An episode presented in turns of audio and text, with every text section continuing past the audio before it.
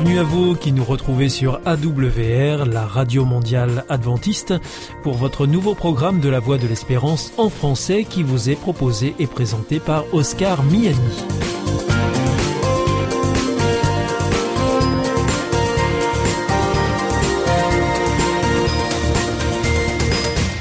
C'est donc parti pour les 30 prochaines minutes ensemble.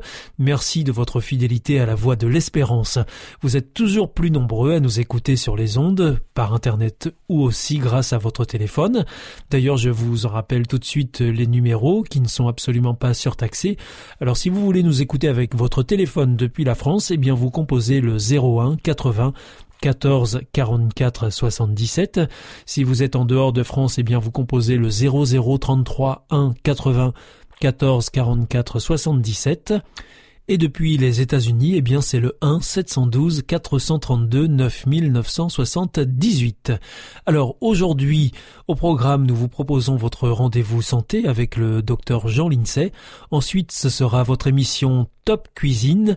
Et pour finir, ce sera un temps de réflexion avec le pasteur Pierre Péchou. Tout de suite, donc pour commencer, voici Sentez-vous bien.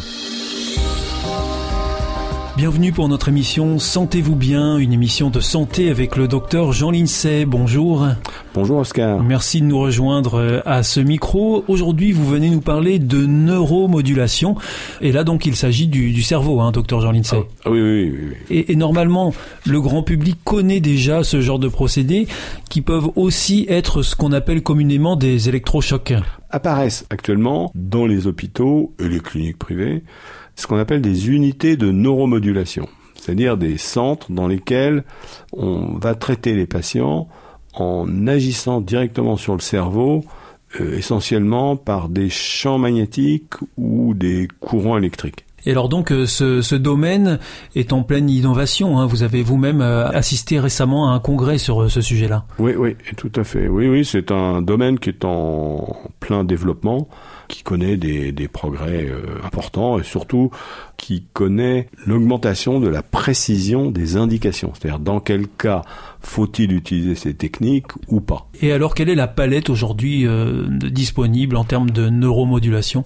Essentiellement, bah, la vieille électroconvulsivothérapie, le choc électrique, qu'on utilise essentiellement dans les, les dépressions résistantes au traitement. C'est-à-dire une fois que le patient a eu une correction, une tentative de correction de sa dépression par d'abord des mesures hygiéno-diététiques, puisqu'on considère que l'activité physique est un médicament à part entière dans la dépression. C'est l'activité physique est une, un antidépresseur et il y a énormément de gens qui sont dépressifs et qui ont un manque d'activité physique. Donc déjà, vous remettez le patient à l'activité physique, vous corrigez ses erreurs diététiques qui aggravent, si vous voulez, l'état dépressif. Si vous mangez beaucoup de sucre, euh, si vous n'avez pas assez de vitamine D, si vous mangez euh, trop de gras, euh, il faut que vous ayez corrigé les erreurs diététiques et les erreurs de mode de vie. Une fois que toutes ces mesures-là ont été prises, que des antidépresseurs ont été essayés, et que le patient reste encore euh, dépressif, ben là on a des dépressions, c'est des gens qui sont euh, très dépressifs. Hein. Sévère. Ah, sévère, oui, oui, c'est terrible. Et dans ce cas-là, il y, a, il y a un palier euh, supplémentaire dans ce cas-là À ce moment-là, on peut faire de l'électroconvulsivothérapie, les chocs électriques, qui ont fait des progrès énormes, puisque les techniques d'anesthésie, quand on fait le choc, sont maintenant bien très bien précisées, très bien connues.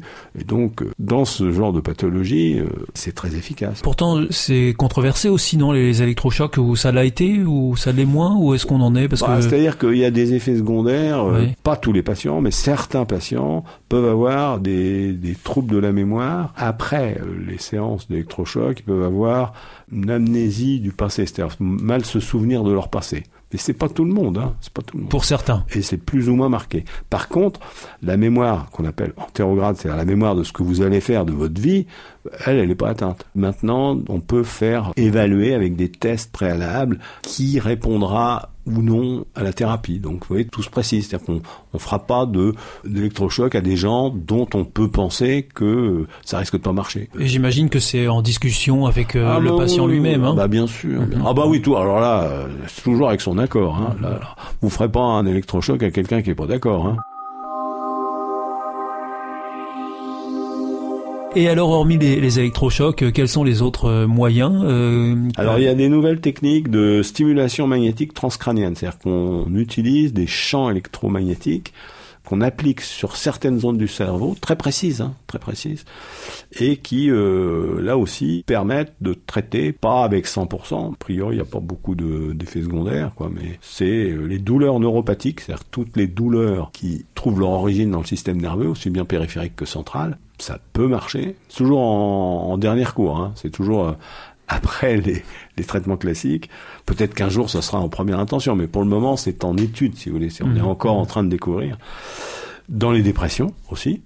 Dans les hallucinations, il y a des gens qui ont des hallucinations qui les gênent et qui, qui reviennent tout le temps. Et dans les hallucinations, on peut avoir euh, un effet intéressant avec la stimulation magnétique euh, transcrânienne et puis euh, les certaines apathies dans les psychoses. Des gens qui ont des, des, des, des maladies mentales graves ont souvent une, une, apathie, sont pas très actifs. Donc on peut les aider à retrouver de la, un peu de dynamique. C'est de la stimulation. Ouais, la stimulation. Ouais. Et, et, puis je crois qu'il y a aussi une technique avec l'implantation d'électrodes. Alors on peut faire aussi de la stimulation transcrânienne à courant continu. Et puis aussi on a des alors là, c'est plus expérimental. Certains pays l'utilisent. Hein.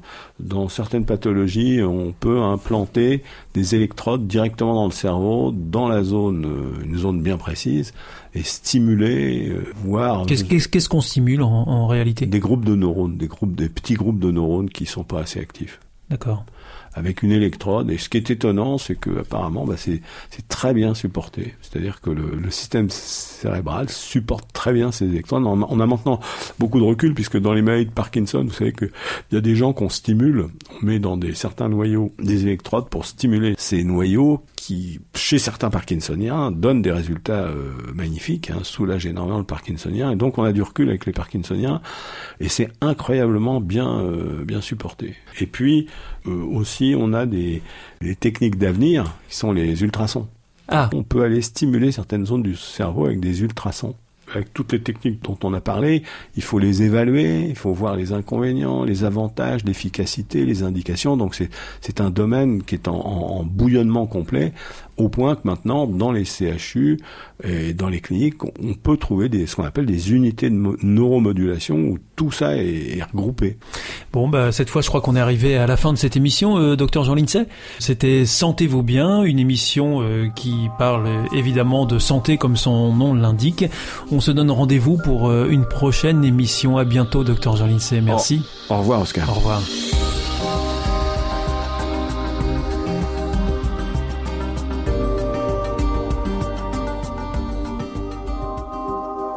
Vous aussi, votre santé vous intéresse? Alors si vous souhaitez en savoir plus, demandez-nous l'ouvrage Santé et bien-être des éditions Vie et Santé. Nous aurons le grand plaisir de vous en adresser un exemplaire gratuitement sur simple demande de votre part à france.awr.org.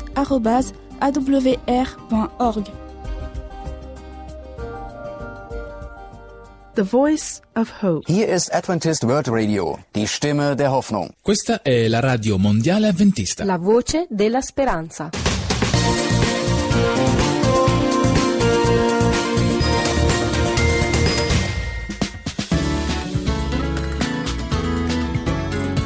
Top Cuisine.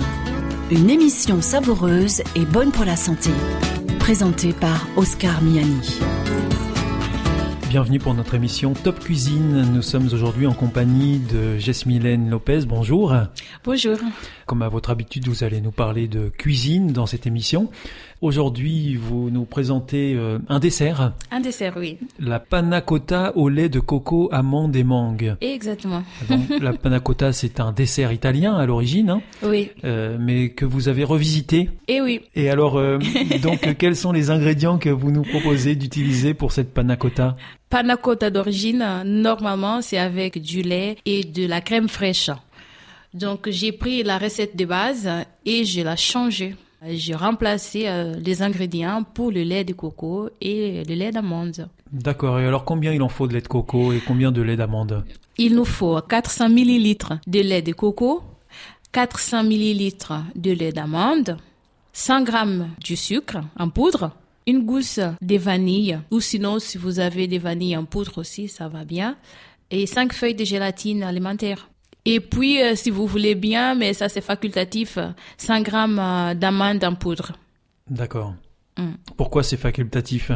Parce que même si on ne les met pas, ça va bien parce qu'on a déjà le lait d'amande dedans. D'accord. C'est juste pour avoir un peu euh, un peu plus de dégoût à l'amande euh, Mm. et euh, pour ceux qui aiment bien mâcher des choses dans le dessert. Un petit peu, un peu, un petit peu de, grains, de des grains. grains Ouais. d'amande là-dedans. D'accord. Top Cuisine. Ça, c'est pour euh, la panna cotta. La base, oui. Comment est-ce que vous utilisez ces ingrédients? Alors, comment ça se passe? Alors c'est très facile. Vous prenez une casserole assez haute, Oui, donc vous mettez le lait de coco, oui. le lait d'amande, le sucre et la gousse euh, de vanille. Vous mettez tout ça dans la casserole, vous Oui. mettez sur le feu et vous les faites euh, chauffer euh, des préférences à 80 degrés. Il faut porter jusqu'à ébullition ou il faut arrêter juste avant? Il faut arrêter jusqu'avant. Il faut pas que ça boue. Il faut pas que ça boue. Ou sinon, vous pouvez le faire dans les bains-maries, en mélangeant euh, ces ingrédients-là dans les bains-maries. D'accord. On a compris, on a utilisé le lait de coco, le lait d'amande, le sucre, la gousse de vanille. Oui. Euh, ça, c'est fait. Ensuite, on laisse de côté? J'ai oublié de vous préciser. Avant de commencer cette préparation, vous prenez la feuille euh, de gélatine Oui. alimentaire Oui. et vous la trempez euh, dans l'eau chaude. D'accord. Ça, ça c'est avant de faire le mélange dans la casserole. Oui, de préférence parce que ça, on gagne un peu plus de temps. Et on en Mais- fera mollir plusieurs, hein, euh, cinq. On met tous les cinq, mais euh, dans l'eau chaude, mais pas beaucoup de l'eau chaude. J'ai pas précisé la quantité de l'eau chaude, mais on va dire 35-40. On les laisse se ramollir dans 35 millilitres d'eau Oui, chaude. oui. Euh, de préférence dans une assiette qui soit pas très euh, profonde, Creuse. creuse. Mhm. On va faire en sorte que la gélatine soit bien disposée. Oui, Et comme ça, on aura moins de la quantité d'eau. C'est important de pas mettre trop d'eau? Oui, c'est important parce que ça va faire la différence dans la, la recette. D'accord. Oui. D'accord. Donc le moins d'eau possible pour ramollir euh, les Euh, feuilles de les gélatine feuilles, oui, l'eau chaude. dans l'eau chaude. Comment ça se passe avec euh, cette préparation aussi qu'on a déjà portée presque à ébullition Donc, on prend cette préparation qu'on avait déjà fait et on va prendre la feuille de gélatine, que c'est plus la feuille de gélatine, elle va être mais qui est du liquide en fait. euh, de liquide. Mhm. On va les mettre petit à petit, on va bien fouetter. Il faut mettre euh, des quantités euh, très euh, Pas tout d'un coup. réduites. Pas Non, tout d'un oui, coup. oui, oui, Il faut faire doucement. très doucement. D'accord. Parce que sinon, on aura les morceaux de, de la gélatine dans la préparation. D'accord. Donc euh, on a intégré la gélatine à la préparation Oui. et ensuite qu'est-ce qu'on doit faire? On peut mélanger un peu de citron euh, râpé. On va râper un citron. Il faut que ce soit un citron bio et bien lavé parce que c'est la peau des citrons. Euh, ça va donner aussi un goût euh, spécial à, à la recette. D'accord. Donc ça c'est dans la panna cotta hein, qu'on Oui. rajoute le citron. On va rajouter des citrons râpés, mais ça c'est facultatif. D'accord. Et une fois qu'on a mis ce citron, notre euh, panna cotta est prête? Notre panna cotta elle est prête. Et qu'est-ce qu'on fait euh, Donc euh, à ce moment-là, on va répartir euh, la préparation dans, dans les verrines. on D'accord. peut dire comme ça. D'accord. Ça va dans 5-6 verrines. D'accord. D'accord. La quantité. Ça D'accord. donne pour 6 personnes. D'accord. en fait. Donc et ça on met au, fri- Et après, vous mettez au frigo. au frigo pendant combien de temps? Minimum 4 heures. Il faut que ça soit bien Il faut que ça épais. s'épaississe. Il faut que ça s'épaississe, mais que ça ne devient pas dur. Il faut que ça reste onctueux, un peu épaissi, Oui. mais pas dur. Mais pas dur. D'accord. Oui. C'est toute la réussite de la Il recette. faut que quand on la met dans la bouche, ça se fonde très doucement. D'accord, mais pas quelque chose de dur. Oui. Donc euh, ça, Et on laisse au frigo. Et pendant ce temps-là, il faut préparer le coulis. Les coulis euh, des mangues. Vous, vous avez choisi un coulis de mangue. J'ai choisi un coulis des mangues, mais vous pouvez mettre d'autres choses. Fruits rouges ou Les fruits rouges, ou ce qu'on du veut, en fait. chocolat, euh, du caramel. du caramel. euh, ah oui. Top Cuisine. Et alors, quels sont les ingrédients dont on a besoin pour préparer ce coulis de mangue?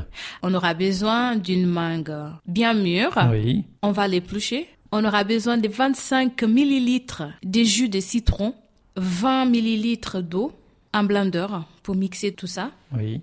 et euh, 10 à 20 grammes du sucre en poudre. D'accord. Et euh, si vous aimez bien euh, les citrons, on peut mettre un peu euh, de citron râpé, 3 grammes hein, de citron râpé. D'accord. Une fois qu'on a tout ça, on met dans les blenders, tout simplement, on va les mixer. On mixe tout ça ensemble. On mixe tout ça, euh, mais il faut que ça soit une crème bien onctueuse. Voilà. Et là, c'est ça y est, on Et a, là, on a notre bon, coulis. c'est a- bon. Ah, j'ai oublié de préciser, il y a la crème, elle peut être euh, plus épaisse ou moins épaisse, ça dépend. Le coulis, ou le les coulis, vous voulez dire les coulis. Le coulis, et il peut être plus ou moins épais selon euh, comme on l'aime. Ah oui. Euh. Alors, une fois que notre coulis il est prêt, Oui. on va prendre la recette qui était dans le frigo. Elle a resté normalement en 4 heures minimum. Oui. On va le prendre, on va le verser sur les six verrines, Oui. les panna cotta qu'on avait préparées. D'accord. Et, puis c'est bon à manger. c'est prêt. Et puis euh, si vous aimez bien euh, que ça soit un peu croquant, euh, vous pouvez mettre euh, râpé de euh, coco et de l'amande par-dessus. D'accord. Ou sinon, vous pouvez mettre des céréales que vous aimez bien par-dessus. Ah oui, par-dessus le coulis. Oui, par-dessus le le coulis, vous pouvez rajouter encore des choses. D'accord. Oui. Donc panna cotta au lait de coco, amande et mangue. Et mangue. Voilà. Merci beaucoup Jasmine pour cette euh, recette qui nous donne euh, l'eau à la bouche. C'était Top Cuisine. On se retrouve bientôt pour une nouvelle euh, recette. Et la prochaine fois, nous, vous nous parlerez d'un jus vitaminé, c'est ça, hein? La prochaine fois, je vais vous parler du jus vitaminé pour faciliter les transits. Eh bien, on se retrouve bientôt. Au revoir. Au revoir Jasmine. Au revoir, Oscar. C'était Top Cuisine, présenté par Oscar Miani.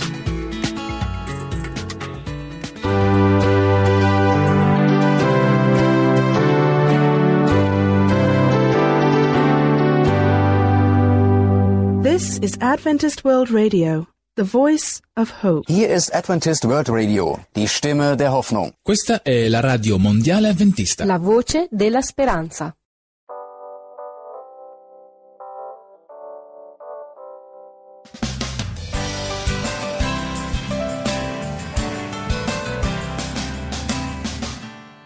Your promises with me.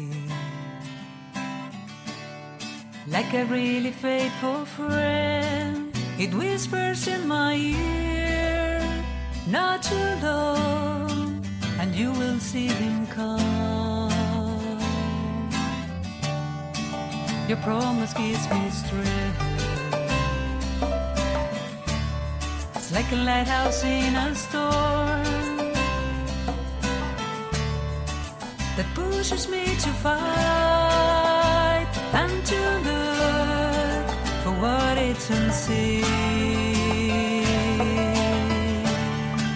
And I cannot help it, your joy fills my soul.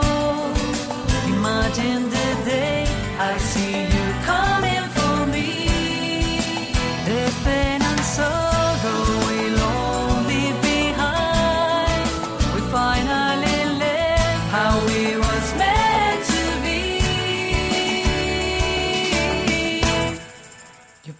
gives me life. Even when I am in pain, it's like you make it shine to remind me that there is a better world. And I'm still waiting for you. I'm just waiting. Telling everyone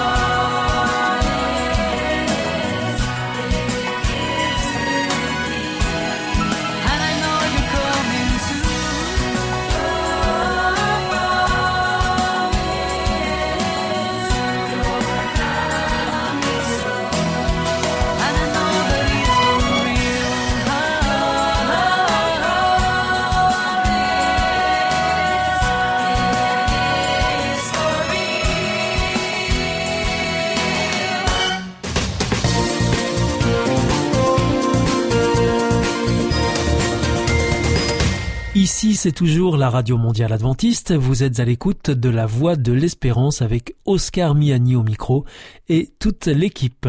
Juste avant, c'était Top Cuisine que vous retrouverez mercredi prochain à la même heure. Je vous rappelle que vous pouvez nous écouter sur les ondes, sur Internet aussi, sur les www.awr.org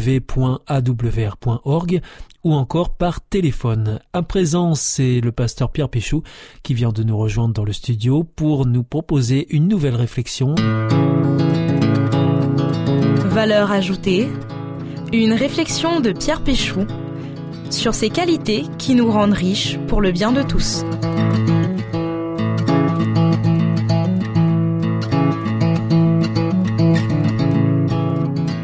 Le journal 20 minutes a publié il y a quelques mois un article intitulé Pourquoi avons-nous tous un enseignant inoubliable dans nos mémoires? Cette question venait en fait d'une initiative lancée par une plateforme en ligne d'aide à l'apprentissage de l'orthographe, dans le but de soutenir les enseignants.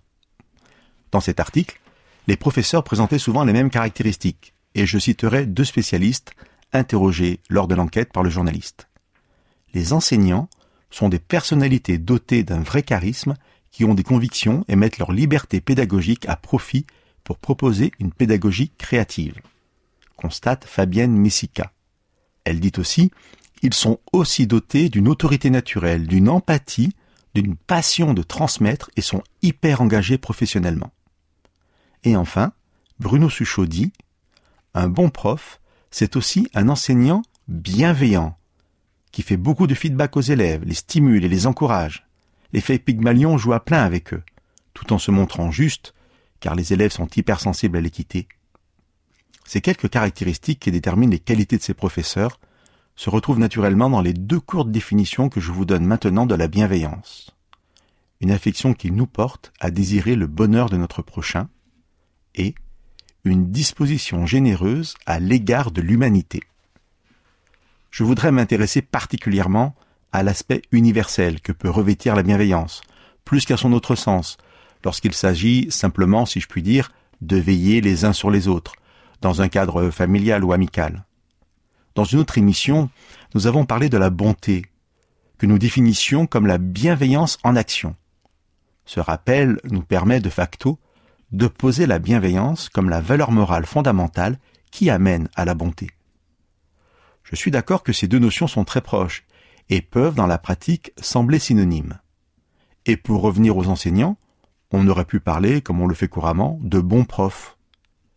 J'aimerais différencier ces deux termes, bienveillance et bonté, à travers la notion d'universalité que je viens d'évoquer dans la définition, disposition généreuse à l'égard de l'humanité. Les professeurs dont nous parlons ne sont pas bons avec certains élèves, les plus méritants, les plus assidus, les plus capables ou, les plus gentils, que sais-je mais ces professeurs posent comme un postulat de base une façon d'être, de se comporter avec bonté envers qui que ce soit. Ce que nous pouvons dire en somme, c'est qu'il est possible d'avoir un acte de bonté sans être foncièrement bienveillant, alors que la personne bienveillante, dans la limite de ce qu'elle est, bien sûr, agira par principe toujours avec bonté. Ainsi, avec cette approche, nous sentons la bienveillance assez proche d'autres valeurs. Outre la bonté que nous venons d'évoquer, il peut y avoir l'indulgence, l'amabilité, la générosité, la gentillesse. Si nous nous référons maintenant à l'univers biblique, c'est-à-dire l'ensemble de ces écrits donnés par Dieu, la notion de bienveillance se rapprochera, outre de la notion de bonté, de celle peut-être moins évidente, de prime abord, de fidélité et de volonté. La bienveillance de Dieu associée à sa fidélité et à sa volonté. Dit autrement, Dieu par principe et par choix est dans la bienveillance et par sa fidélité ne s'en écarte jamais. Ainsi, de la même manière que si l'on définit Dieu comme étant la vérité, il ne peut mentir, en se définissant comme fidèle à sa volonté, Dieu ne peut être que bienveillant. Je reviendrai pour finir aux enseignants bienveillants dont nous parlions au début de notre échange. Je ne suis allé interviewer personnellement aucun d'entre eux, mais je pense que si nous leur demandions pourquoi ils étaient bienveillants avec tous leurs élèves et pas simplement bons parfois avec certains, je crois qu'ils pourraient nous répondre de leur certitude que chaque enfant, quelle que soit sa situation, a la possibilité, le potentiel de faire quelque chose de beau et d'édifiant de sa vie. C'est le message que Dieu nous donne aussi dans sa parole. Sa bienveillance vient de sa certitude que nous sommes tous dignes d'un avenir meilleur, et c'est sa bienveillance qui sera le plus sûr moyen de nous y faire parvenir.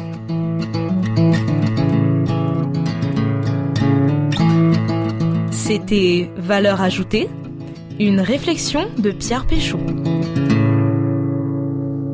Vous vous sentez isolé, désorienté, perdu, en recherche? L'IEBC, l'Institut de la Bible par correspondance, vous accompagne et vous propose des cours gratuits à suivre chez vous et à votre rythme. Retrouvez-nous vite sur www.iebc.org et vous verrez, votre vie va changer. Parce que croire, c'est la vie.